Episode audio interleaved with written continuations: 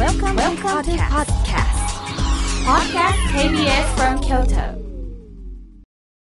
サウンド版半径500メートル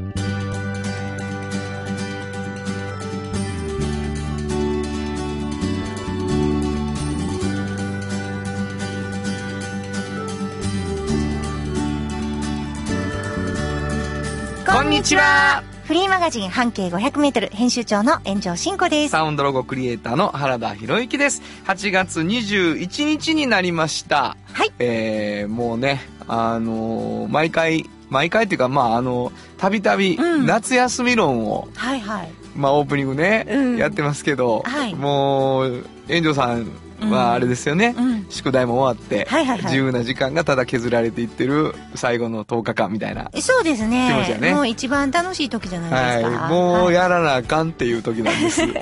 まあどっち派の人もおられると思うんですけどね、はい学生さんとか小学生中学生、うんあと親御さんもねそうですね。あっという間の夏休みですそうよやな、ね。やっと行ってくれる学校にみたい な気持ちにね、うんいつまでおんには子供たちみたいな人たちもいるのかもしれませんけれどもね、はい。えーこの2人は何者なのと思っておられる方おられると思いますけれども、はい。えー、遠藤さんははい半径 500m というフリーマガジンの編集長さん、はい。えーこの半径 500m どんなフリーマガジンでしょうかはい。えーこれは、京都市の中にあるバス停を一つ見つけましてね、はいはい、そのバス停の半径500メートルをみんなで歩いて、うんこの人はちょっとすごいなっていう、人ねはい、人を見つけて取材している本ですね。なるほどなるほど、案外ないんですよね人に特化してるのがねあフリーマガジンにしろそうなんですもそうなんですまあ、いろんなマガジンの中でもうね、んそうですそうですなるほどなるほど、はいえー実はそのフリーマガジンがもう10年以上続いそうてでいて、すねえはい2ヶ月に1回なんですけれども、うんうんえーちょっとやっぱりなかなか面白い人に特化していろんな人をこう取材してきているフリーマガジンの編集長さんこぼれ話持ってんちゃうかということでね、えーそのこぼれ話をラジオでやってみませんかって言って、うんうんスタートしたのがこのサウンド版半径 500m でございますはいでこの遠藤さんがもう一つフリーマガジンを、はいこれなんという、これね「おっちゃんとおばちゃん」っていう、うんはいあの名前のフリーマガジンで、はいこれタイトルはね「おっちゃんとおばちゃん」なんですけど、はい、読んでいただきたいのは主に若い方学生さん、うこれから仕事を見つけていこうっていうようなはいは方いなんですけど、いわゆる就職情報誌と言われてるものの中でも、うんものすごくちょっと変わっていて皆さんがおっちゃんとおばちゃんという年齢になった時に仕事が面白いなもう面白くてたまらんって思ってる人うんうんうんを一人ちょっとあの一人はいあの取材しまして、はいはいその方みたいになるにはどうしたらいいんやろうっていうようなことが書かれているような本ですねこれ3ヶ月に1回そうです出ているということでね、でこっちの方のこぼれ話もしていこうよとうんうんいうことになりましてですね、はい2つのフリーマガジンが柱になっているというラジオ番組です、はいそして僕はこの後流れますはいコマーシャル全部僕が歌ってるという、ね、全部ですはい全部やなそう本当にサウンドロゴクリエイターということになってるんですけどねはい嬉しいお便りが来てるんですよえまあ僕らお便り欲しい欲しい言うてるやんかはいはいこれいただきました桜大好きさんありがとうございますありがとうございます。原田さん、炎上さん、こんにちは。こんにちは初めてメールします。私は、ラジオが大好きでいろんな番組を聞いています。はい、この番組は、他にはない特徴があり、とても面白いです。はい。お二人の自然な京都弁も素敵です。あ、嬉しい。ありがとうございます。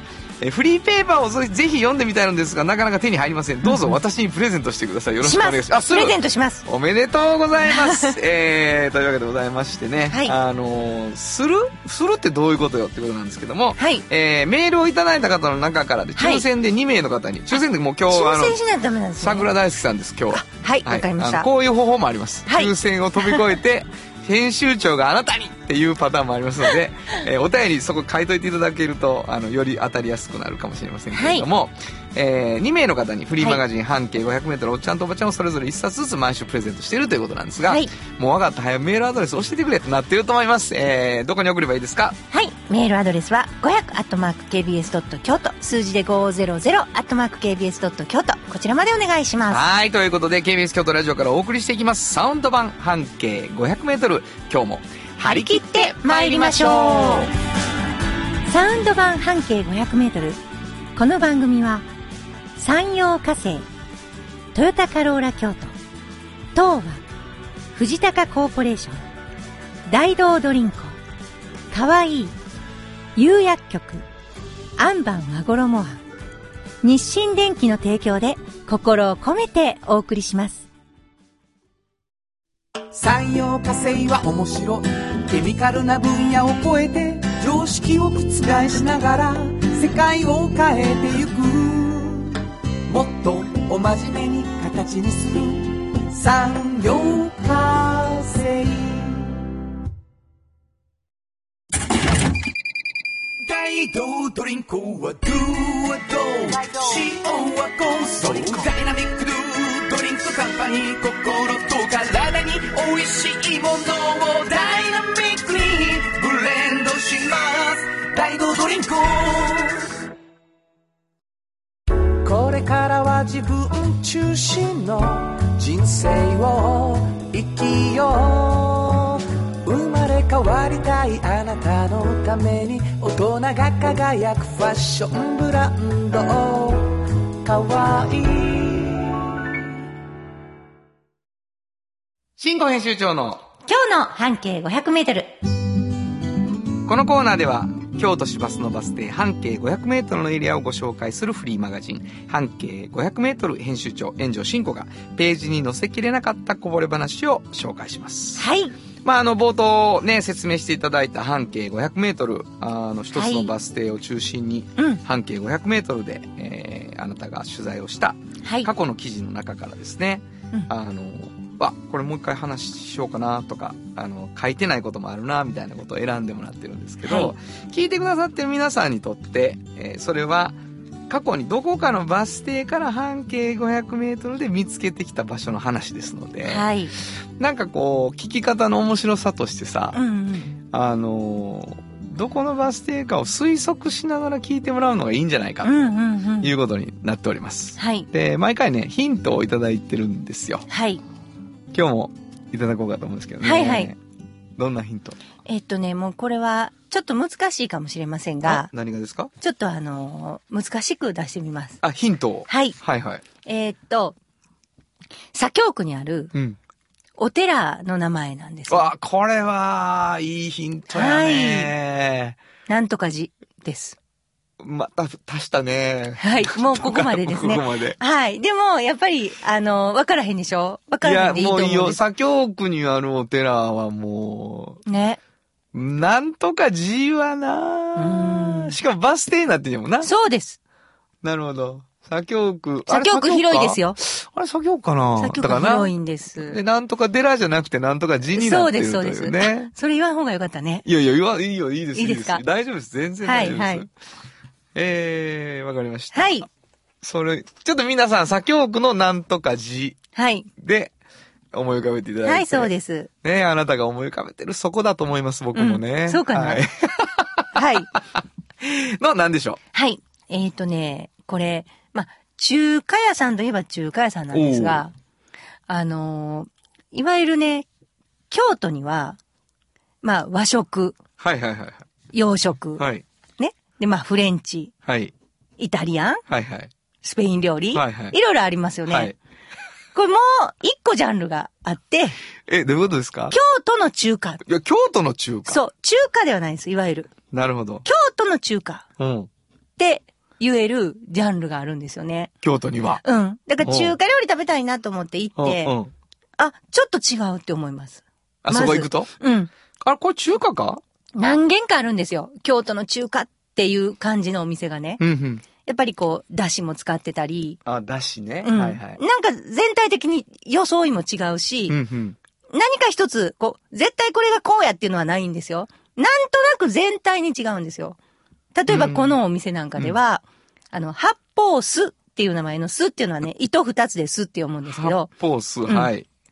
うん、全部が、まあ、糸のように細く切られている、和え物なんですね、はいはい。なるほど。別に炒めたりしてないんです。タケノコやとか、はいはいはい、人参やとか、はいはい、いろんなものが、うん、牛肉やとか、うん、そういうものが全部、あのー、細く切られて、はいはい、あの、前菜であえてあるんですね。いわゆるこう、チンジャオロースを皆さん、あのー、なんか、イメージされると全く違うの で、あの、全く違うので。もうなんで生きってるかが全然わからない。生きってますか生きってますね。でも、ここの餃子は、うん、あの、ごまがあの、練り込んであったりするんですね。もう、もう最高に美味しいんですけど、あっさりしてるし、じゃ、シンコが作ってるじゃないよね。違います、違います。でも、そうなんです、そうなんでなする。ほど。で、まあ、こういう流れのお店なので、うんまあ、名店なんですよ。はいはい。だから、まあ、息子さん後継ごうってずっと思ってたけど、まあ、よくある話で、お父さん全然教えてくれないんです。何を料理の。料理。理を。一切ですよ。はあ。もう一切やって。で、あの、作ったもんはなんぼ食べてもいいよって言わはるんですって。ほう。だから食べて覚えてと。これ、わかりますこの、だからもう、えっと、あれこれめっちゃうまいやんけって。うんうん。おい、これどうしたんって言いたいけど言うたらあかん。だから、別みに。見ててもええんやろでもいいけど、私は、なんか、まあちょっと家で料理とかするけど、そんな食べて再現するとか、無理です。 そんな、そんなことできたら、何でもできますやん。まあでもそんなことできたら何でもできるやんっていうことを要求することで、修行っていうのが成り立ってんやろうそな。うなんですよねえーだからもう、ほんまにお父さんは何一つ教えてくれへんかったけど、味を受け継いだんや食べろてよそう。もう、ちゃんと受け継ぎましたっいやまあだからやてっぱり。人間ってできひんつもりやけどできんやな。そうなんですよなあね。だからもう、その真似なんかできひん教えてもらうなと思ってるけ ど、教えてもらえへんのやったらやるか。みたいな、なんやな。で、まあ、京都の中華っていう独特のもんじゃないですか。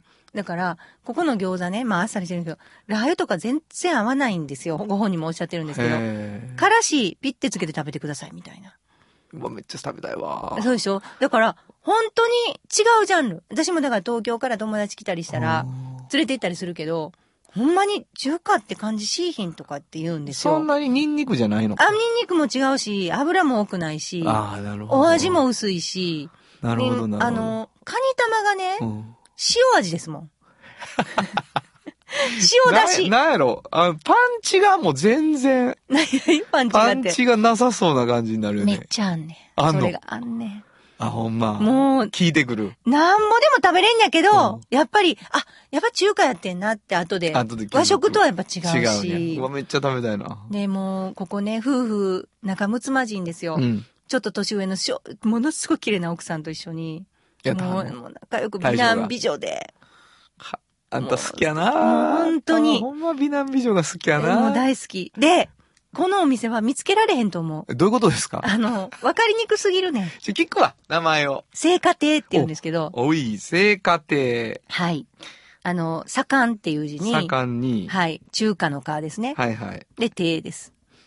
いや、亭も説明してよああの、の、いなんとか亭の、あの、家を意味はすいるはい聖火亭。はいはいはいはい。おー、これもういいか。え何時か言おうか。言いましょうか。ああ、はい、じゃあ、えっと、浄土寺。浄土寺。これわかりますかね僕は、あの、もし、なんか一個言え言われたら、うん浄土寺でしあた。本当ですか、はい。そっか。なんでやろうな。うん。左京区もっとあるけどな、きっと。字って言わへんかったらよかったね。えいや、まあ、大丈夫です。そう、みんないろいろ、あ、浄土消そう寺かかってなってる消そうと。か浄土寺の字を何何を言い出すんや。編集、編集をこの後に及んで。恐ろしいです、皆さん。聞かれ ました。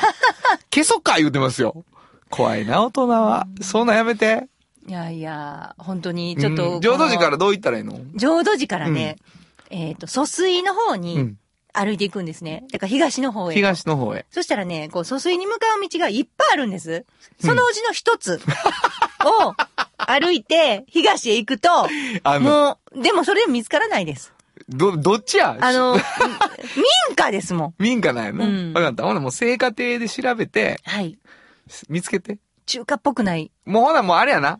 八方巣やな。八方巣。とりあえずな。そこに八方巣って書いてあったらそこが聖火亭です。そうやな。うん。うわ、楽しちっみ。ちゃいちっちゃい看板があります。聖ほん火亭まにちっちゃい。あもう、見ほんま逃しますよ。表札みたいな感じだわから。からん。なんで生きてるかがわからん。 君はな、やってるわけでもないですよね。やってない料理も作ってない。やってないはいはいは看い板を作ったのもあなたじゃないし。はいはいただ、聖火亭がず、脈々とやってるのを見つけただけのそうな方んでですすよよね。うんうんそみうんかな見つけてほしいな。見つけさせたくなさそうなんやちょっとだけガラガラの塔がちょっと開いてるかもちしょれっんとだけ空いてるかもしれんの開いてて、のれんが出てると思うんです。おーそれで、あ、これはもしかして。何かがちょっとずつやな、はい聖火亭は。そうなんです。佐々木浩二さんという方佐がやら々木れてるんです。浩二さんな。はわ、かりました。えー、慎吾編集長の今日の半径500メートル。今日は京都市バス浄土寺停留所の半径500メートルからでした。FM94.9 メガヘルツ。 AM1143kHz で KBS 京都ラジオからお送りしています今日の一曲。はい。ここで今日の一曲なんですけどね。あのー、山崎正義さんの曲で、いはい。あ、山崎さんっぽいなみたいな感じの、この曲にしました。山崎正義、中華料理。本当はここでジャスラック登録の名曲が流れてるんだよというわけで、まあ若干ブルージーな山崎さんっぽい、はいえー曲でございました。えーお送りしたの山崎正義中華料理でした。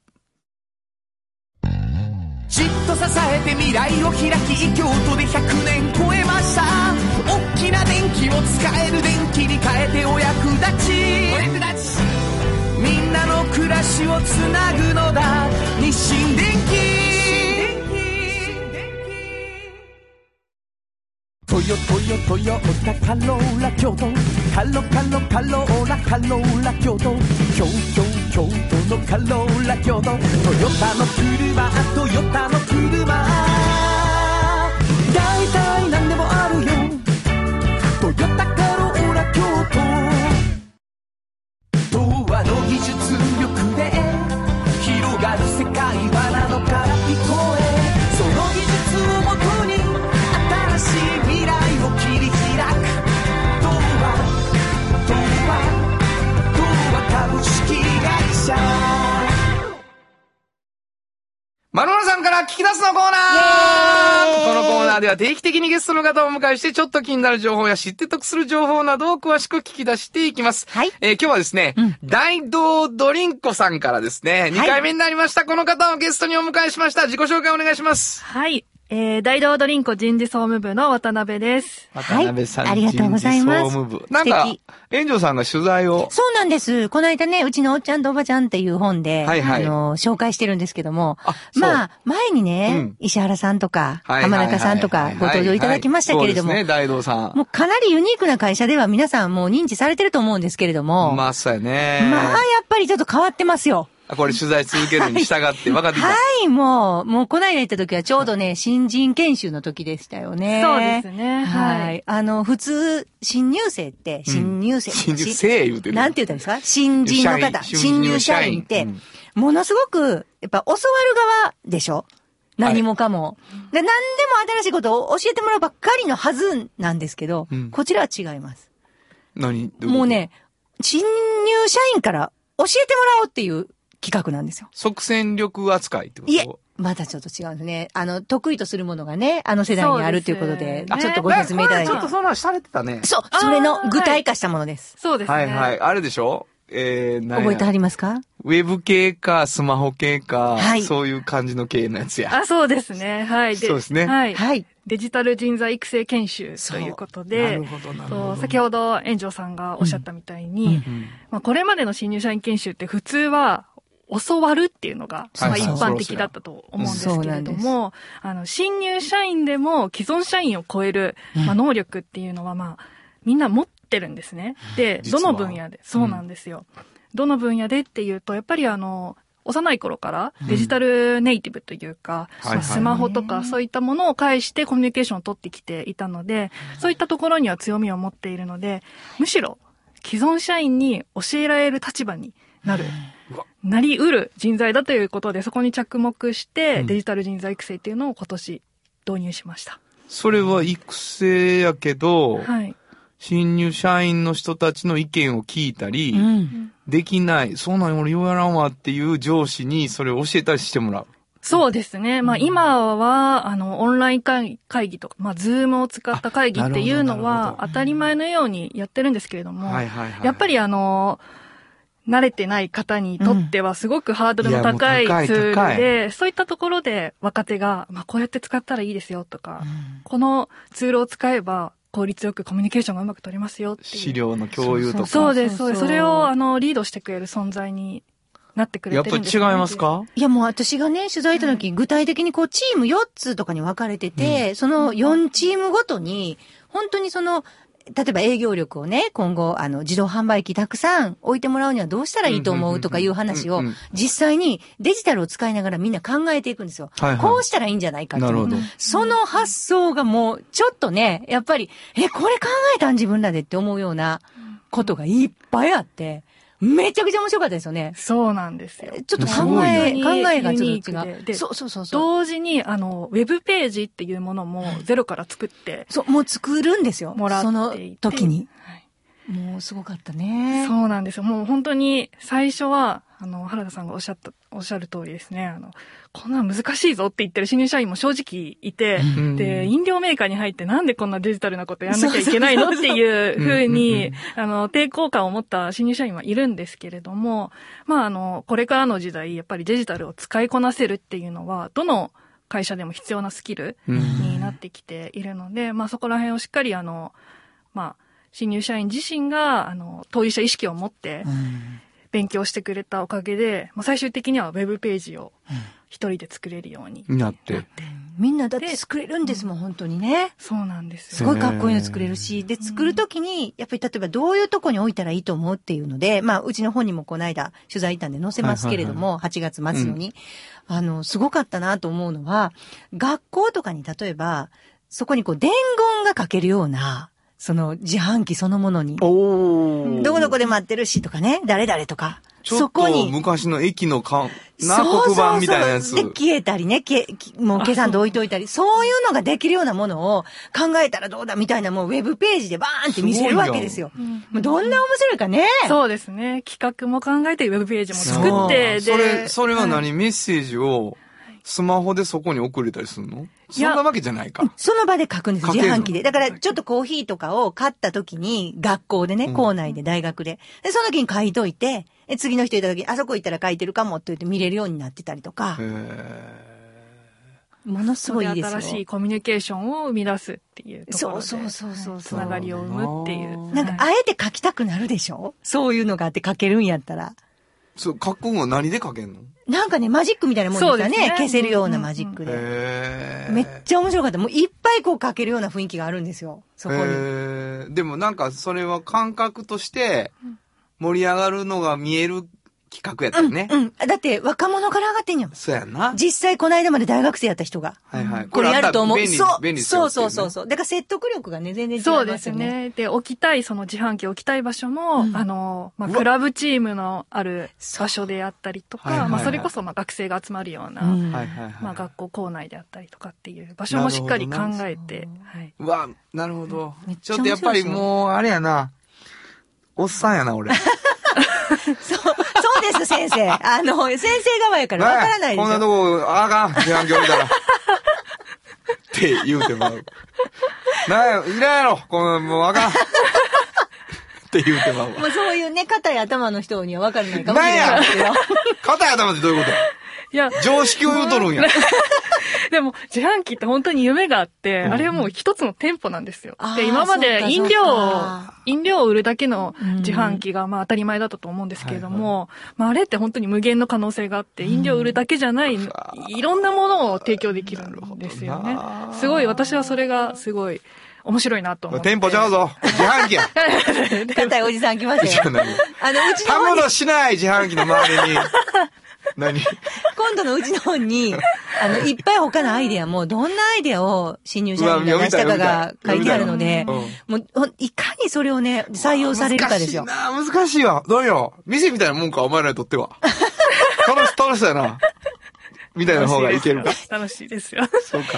いや、一回ね、またね、その新入社員をね、連れてきてくだくださいって言ってるん でね、や面白いかわかりら。ました。ほんまやな。でもアイデア、クリエイティブですね、やっぱりそうなんでか。すね。うんまあ、でもやっぱり会社が、そこのクリエイティビティをこう刺激してくれるっていうのはありがたいそようですね。よね。あ、俺たちできる。るって思うし、聞いてくれるって思うし、そう出ですねしていいんやなって思うからね。あの、それプレゼンするのはもう社長なんですよ。そう。相手が社。長に直プ社レゼ長ンでしすよまいす。やはーいほんま。めっちゃチャンスですよ。こんなもん自販機やなんやろ。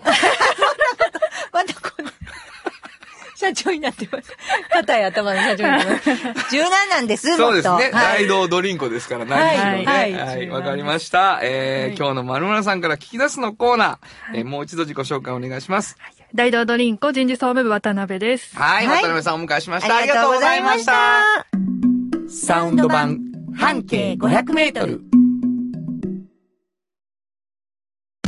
ものづくりに店づくりお客様の欲しいを届けるカンパニー汗をかきかき喜びを共にトータルソリューション藤高コーポレーション藤高コーポレーション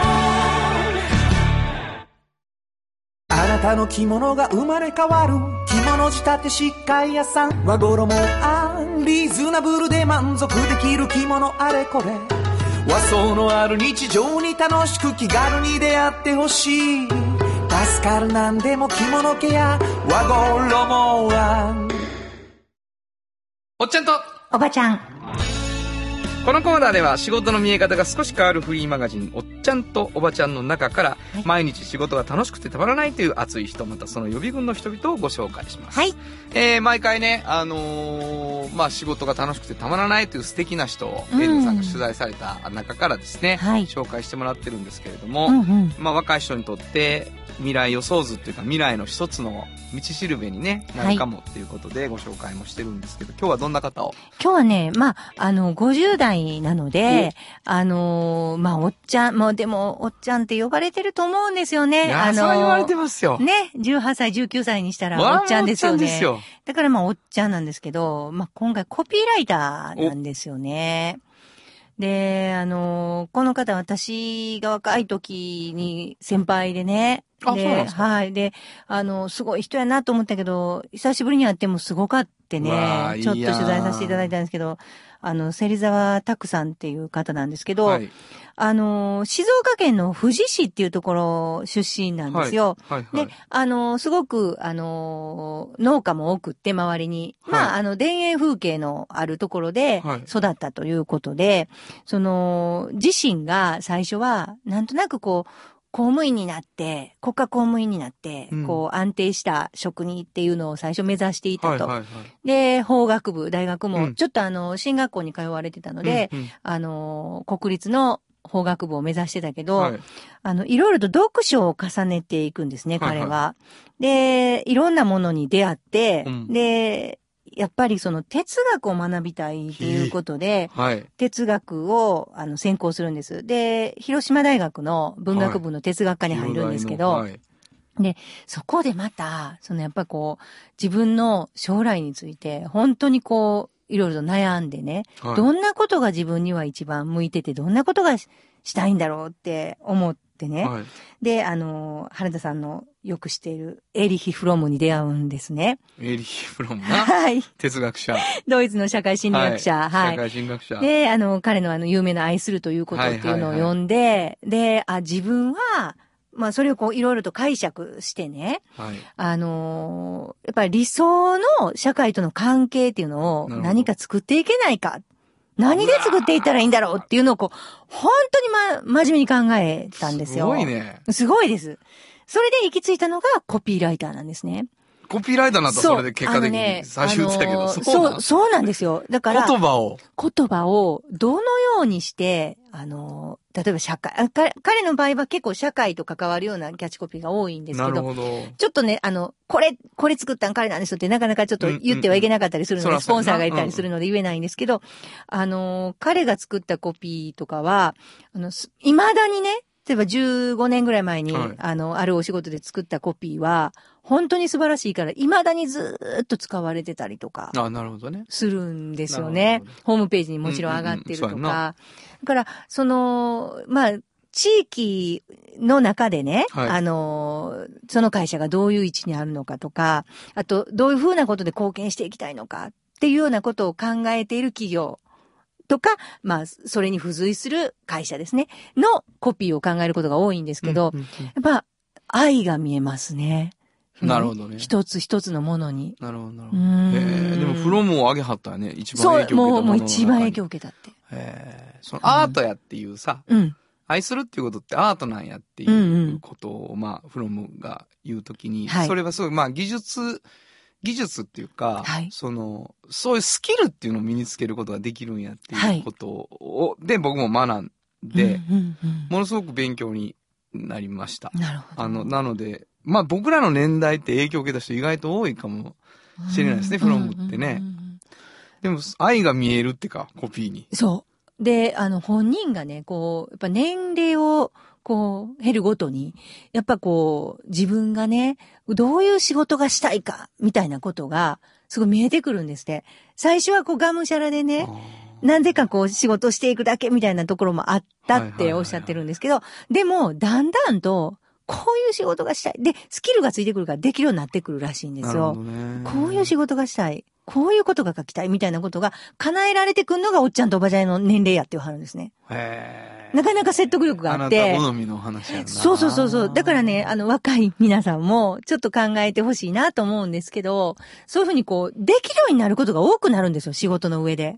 年を取るそうと。なんやな。だからすごくいいですよ、そういう意味で。いや、まあでもね、やっぱサボってないんだよね。そうやね。それ言うう人って。うだーん。からやっぱり、あの、わーいって言って、うんうんそのままもう勉強せんでええにゃ、みたいな就職してさ、はいはいはいはいってなったらそうはならんやんか。そうやね。やっぱりもう揉まれて揉まれてもうずーっと来てはるってことなんやと思うわ。う。うーん。あれやっぱ何のためにやってんやろみたいなことやっぱ自問自答して、はい。向き合い続けてみたいなことがないとな、そんな言葉出てけえへんから。いや、楽しさと厳しさってやっぱ共存してる気はしますよね。いろんな人紹介してもらうと。そうねそうですねうん。でもできることが多くなってくるっていうのは理想ですね。年を取るごとに。いや、そうやねな。えってことはありますあなた自身うは。ーん、そりゃもう、もうほんとベベの頃なんて、うん何にもできなかったから。 本当に。いや、もうすごい失敗だらけで、うん私とかクレさんとかよく話すけど、こんなこともやった、あんなこともやったって失敗自慢をするんですけど、はいはいはい恐ろしいことをするんですよ。それさ、失敗を乗り越えていく、それもさ、若者にとってはちょっと実は知りたいことやんか。ああ、そうですね。その、そそれを乗り越えていって、自由にできるようになるっていうところに行けるよっていうこととは別に、どうやったら乗り越えられんのってはいはいいうことが知り、りたい人もいると思うけど、うんそれどう思います乗り越えられるっていうか、まあ、乗り越えなしゃあなかったっていう感じですか ね。出ました。もうなんか、出ました。もう本当に、ガッツ。ガッツ子。ガッツ子いますね。あとほら、あの、前原田さんにも言いましたけど、うんやっぱそこで自分を主人公に置く。まあ、これもう炎上さ んらしい、あの、方法の一つです。これ、ドラマやったら、ここで来週やなっていうそうそう。苦しみの中私にはで、そうそうそうそう。あれ、主役やん、今そうって思うんだろそうです。だから厳しい今時に、私の役柄は荒垣結衣さんがやってるな、みたもいうな。いほんまあんたもうすごい ね。電波に乗せて。や、それぐらい悲惨な、こう、わーって、なんか失敗とかが。そうな、その、うん荒垣さんじゃないともう、釣り合いつかへんぐらい悲惨なことが起こってんや な、もうあんた主の中人で。公が、うんもう絶対これ、脇役の、こうではないと。そうそんなこのでアクシデントではない とそ。主役級やっていうふうに毎回思うのね。そう そう出た、私、これ、荒垣急のやつ来てるやんって思うってことだろ そうもでうないそとれは乗り越えられるわ。ビビるわ、ほんまに。はい、でもそうですね。なるほどねうん。わかりました。芹沢さんはどんな俳優にやってもらったらいいのかは本当に聞きたいですけどね。はい。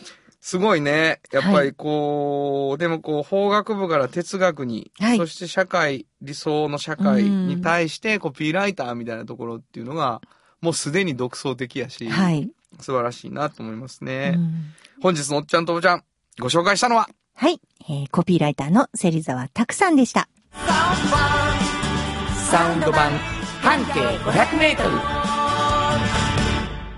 今日のもう一曲。はいここでもう一曲なんですけどね。まあ、あのー愛するということの話出たので、なんか、まあ、コピーライターでもあるなと思うんですよ。はいあのー本当に、シンガーソングライタうーでん。。で、まあ、愛についてかと思ってて、はいこれにしてみました。ジョン・レノン、ラブ。本当はここで Just Like 登録の名曲が流れてるんだよ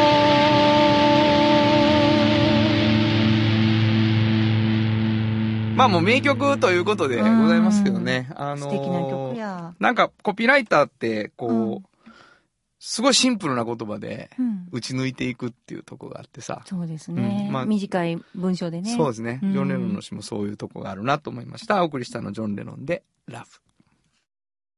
童話の技術力で広がる世界はなのから聞こえその技術をもとに新しい未来を切り開く童話童話童話株式会社あなたに寄り添い毎日をそっと支える釉薬局っていう薬局明日をつなぐ釉薬局じっと支えて未来を開き京都で100年超えました大きな電気を使える電気に変えてお役立ちお役立ちみんなの暮らしをつなぐのだ日清電気原田博之の音楽機構。このコーナーは私、炎上真子が独断と偏見で原田さんの曲を皆さんにお届けするコーナーです。 ありがとうございいます。は。い。今今日どんな曲今日はあの、昔ね、はいはい。原田さんいろいろとバンド活動をね、はいはい。されていた時があって、うん。何個かバンドって組まれてるんですよね、若き日に。そうですよ。そのうちの、この、ルオーっていうルオーねバンド、あれ何歳ぐらいの時ですかルオーは、えー、25からうん。 1年か2年ぐらいやったんかなじゃあもう、大学卒業して2、3年。そうなんです。え、僕、大学を出て2年間フリーターをして、うんうんで、まあ、そこでクリスチャンになるんだけど、はいはいその、東京にみんな出るんですよ。うんうん。ほとんどどう一緒にやってた連中が。はい。でその時に僕、東京出ずに、だ大学に戻って教師免許を取るんですけど、はい。その教師免許取ってる段階でずっとそのソロ活動からだんだんチームが固まってきて、もう一回バンドをなるほど。組もうってなったんです。じゃあ、昔ちょっと組んでた人が一人入ったり。リズム隊は、うんいつ、どこどこのバンドから、はいはいベースは、なんか、もう一個後のバンドからみたいになったりとなか、るほど新しいやつで出会ったりとか、うん。こう、ずっと気になってたギタリスト招聘したりとかってないるうのほで、ど。まあ、形になって、うんこうバンドにしようってなって、で、もう本当に、あの、リュノーさんって今、いはい喫茶店があるんですけど、はいその喫茶店の、今、喫茶店のオーナーさんが、まだ娘さんとしてルオーっていう店をやっててねあー、はいはいはい。で、バンド決めるときに、原さんなんか好きな店とかにしたらとかって言って、うんで、ルオーって画家なんだけど、フランスはいの。はい。ルオーにしようって言って。うん。で、あ、あいいんじゃないですかってなってね。で、そのバンド名で、僕にとってはその CD をうん初めて作ったバンドなんです。ああ、そうなんや。あの、聞かせていただいたことがあるじゃないですか、はあいのりがとうござ CD いをま。すはい。いや、その時にすごいこう、青い感じももちろん青か感ったじるんですけど、はい。でもなんかその時しかないような、ちょっとこう熱量というか、いや、そう、いものすごがいてた。感じた。うんあのーつまりそれで僕は音楽を続けていいかどうかっていうことを悩みながら教師免許取るっていううん。こと、中途半端なことをしだすわけじゃないそのミュージシャンとしては。はいではい。それでもやっぱやめられない。で、ソロでやっていくには技術が足りないってなった時うんにみんながまあ支えてくれているメンバーで、ソロじゃなくてうんバンドにもう一回してみようって夢を描いて、はい。で、レコーディングしてレ CD 出そうっていうんやけど、やっぱりなんかこう足並み揃ってないままレコーディングに突入して、はい。そのアルバムができた時にはもうバンド解散するんですよう。ーん。つれつらい、んそ本当ですの、ねもがきもがきの感じがうわね、ー今聞いてももう、なんかこう、ブレブレな感じっていう、僕はね、うんうんうんうん聞くと思うんですけど、独特の青さというかうん、若さというかね。でもなんかすごい胸に突き刺さるものがありましたよ ね。本当に。う。そうやな、あうんの、ぶちまけてる部分もあうるんし、独り言を言ってるとこもあるしって感じかな。これ今日私がこう、これがいいと思ってる曲は、はいこれは当時の下宿屋さんで撮ったもの。そうですね、その部屋でね、うんあの、最後、ボーナストラックみたいな感じでメンバー集まって、うんマイク立てて、一発撮りで撮ろうって言って、はい撮ったんです。ほんでう、ん最後の曲に入れたんだけど、うん。まあ独特やなんな。かすごいオーガニックな音がししてたので、ありがとうございますなんか、あれ、何でしたっけあの、鍵盤ハーモニカも入ってるんですよ そう、ね。ピアニが、みんな、うんみんな楽器持って待ってんね。うんん。で、俺一人でギターで歌い出して、うんあの、リズムマシンをスイッチ押して流して、うんうんほんで、みんながふわーって入ってきて、うみんん、ながなん終わかる。すごいかっこよかったです よ。ほんまうん。あの、まあ、知ってる人は、はいその僕の当時の下宿部屋の、ガラガラっていう扉を開けると、鳴るんですよ、音が。うんうんカランカランカランって。その音がちょっと聞こえてたりとかするのなで、るほど懐かしいなって感じです。ちょっとこれを、はい、わか聞いりましたてほしいなと思いました。はい。じゃあ、紹介をしてもらいます。はい。えー、ルオー、愛すべき無能の人時代。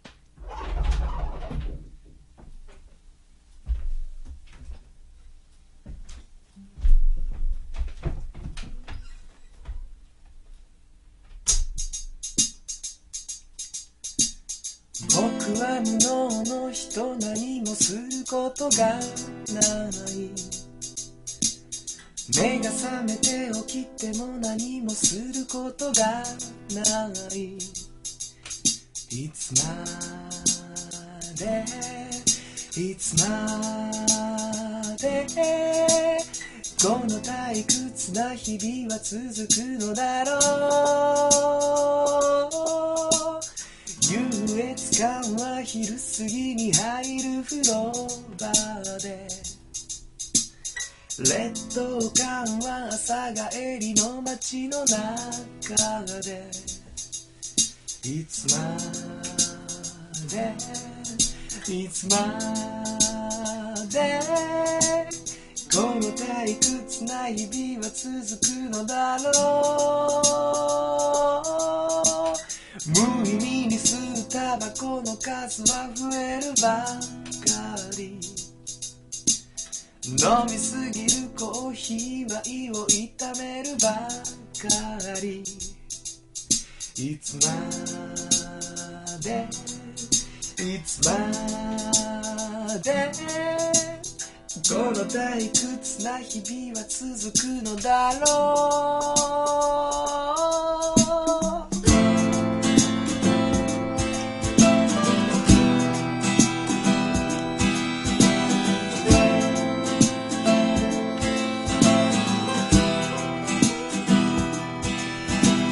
僕にも夢があって生きてるはずだった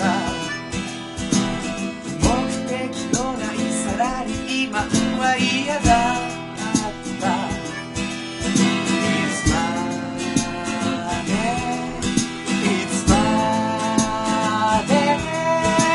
でこの退屈な日々は続くのだろう愛すべき無能の人時代にさよならそれともああこれでいいのだと笑おうかいつまでいつまでこの退屈な日々は続くのだろう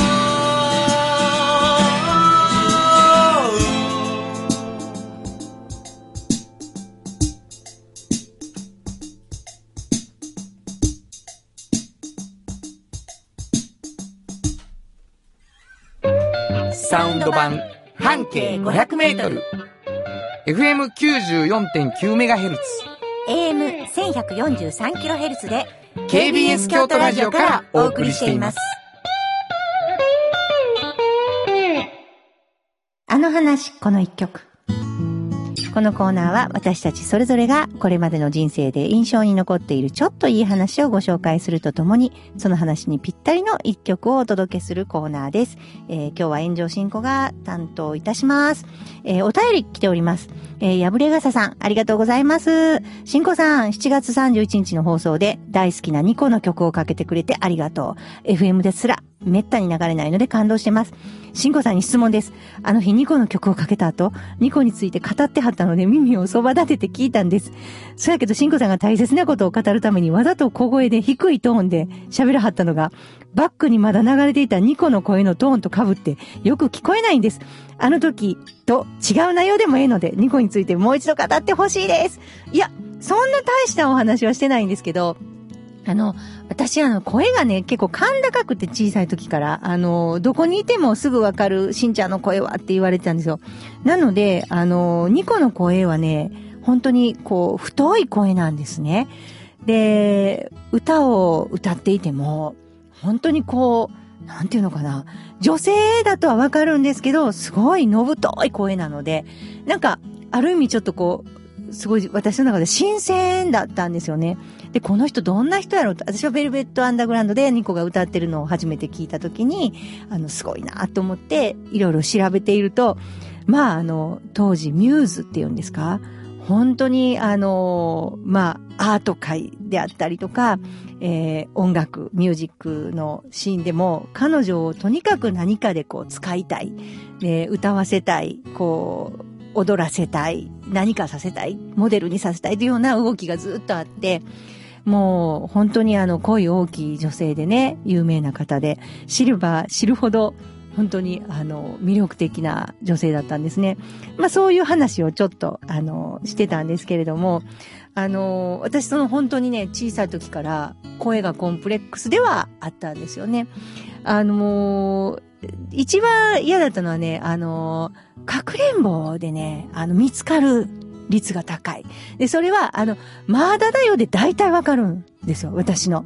で、あの、潜めても聞こえる声だったらしくって、あの、やるときに友達もちょっともう、しんこちゃんするの嫌と、あの、面白ないってよく言われましたね。あの、わかるので。で、また声もでっかかったんですよね。今と一緒で。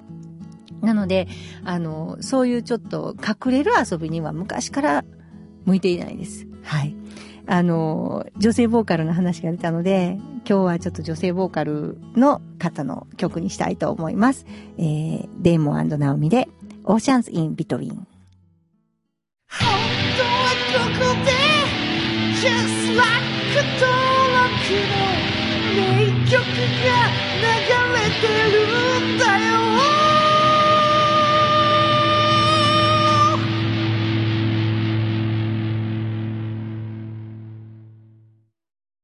産業化成は面白いケミカルな分野を超えて常識を覆しながら世界を変えてゆくもっとお真面目に形にする産業化成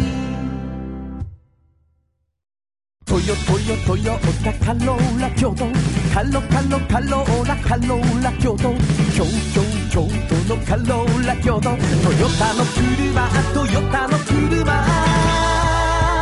大体何でもあるよトヨタカローラ京都大道ドリンクはドゥはド塩はコンソーダイナミックドゥドリンクとカンパニー心と体に美味しいものをダイナミックにブレンドします大道ドリンクものづくりに店づくりお客様の欲しいを届けるカンパニー汗をかきかき喜びを共にトータルソリューション藤高コーポレーション藤高コーポレーション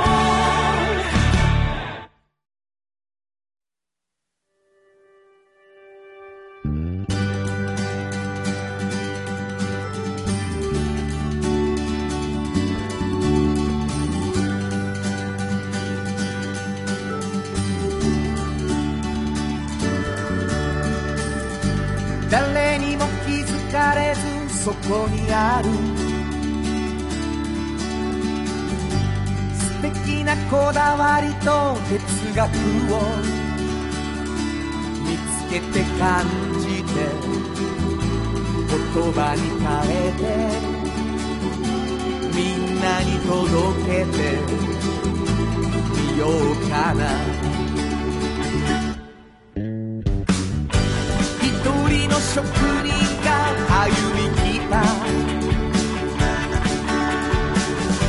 その道を振り返り遡るきっとそれは誰かが未来を描く道しるべにだってなるだろうたった半径500メートルだって笑うからひしめく中に答えはいつも隠れてた探したした出会いをメロディーに乗せるから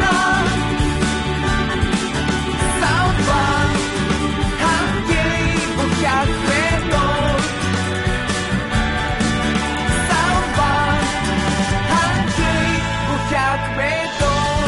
あっという間にエンディングでございます、はいまああれですねあの炎上さんがうん。 「もういいよ」って張り切って言ってたんでしょうねそうですね。声がね、なんか通るというか、本当にバレるん ですよちょだからね。やっぱり伝えたがりそうですか。伝えたがりやと思いうや、よ声質でしょうもう目ね。に 浮かぶそうですもういいかいもういいよ言うてんのがね目に浮かびますけどね、はい。